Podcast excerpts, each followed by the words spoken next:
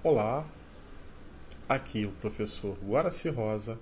Estamos no podcast número 2 de História do primeiro bimestre do módulo 3 do ensino médio. Hoje, nosso tema, nossa aula é sobre influência do positivismo na República Brasileira. Opa! Para falarmos de, de, desse tema, nós temos que entender primeiro o que, que foi e o que, que é o positivismo.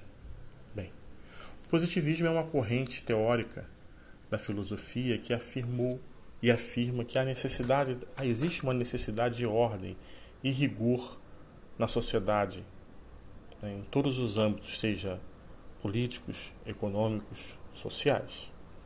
Ela foi idealizada pelo filósofo francês Auguste Comte. Tá? É considerado um método sociológico, científico, político. Foi inspirada lá atrás no movimento iluminista da França e surgiu logo depois da Revolução Francesa, né, quando o mundo começa a quebrar a ideia do antigo regime, a ideia do absolutismo, da, da centralização do poder nas mãos do rei.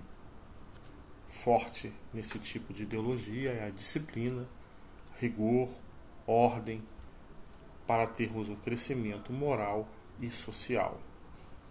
E isso que vai inspirar a proclamação da República.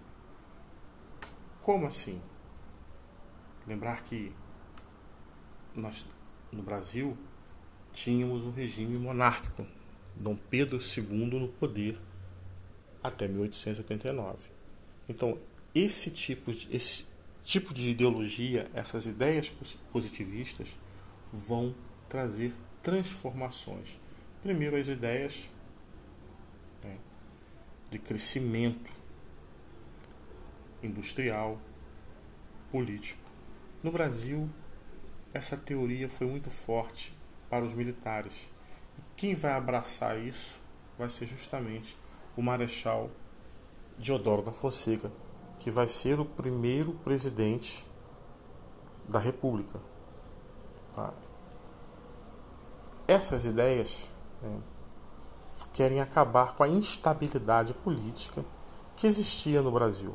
Lembrar que essa instabilidade política, tá, é, em grande parte, foi acarretada, surgiu a partir de todo o regime monárquico no seu final, que não havia uma, um grande encontro, não havia acordos com a elite da época.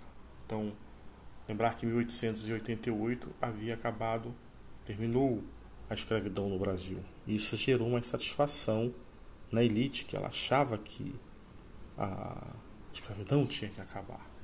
Por outro lado, outra parte da elite achava que deveria acabar. Mas havia essa, esse é um exemplo da insatisfação né, com a monarquia.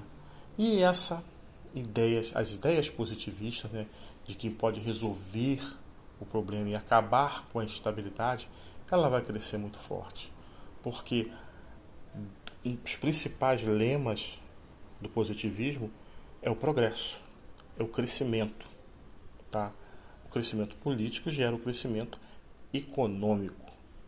E o Brasil era extremamente voltado para o aspecto rural. A República chega mas nós vamos ver com o passar do tempo que não houve essa transformação. Né?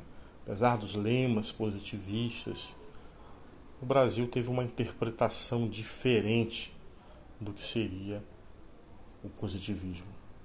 Mas vai abraçar, né, até na sua bandeira, né, ordem, progresso, o crescimento, né, como se fosse uma doutrina.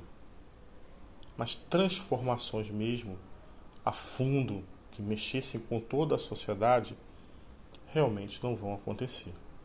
Isso a gente entra no século XX, né?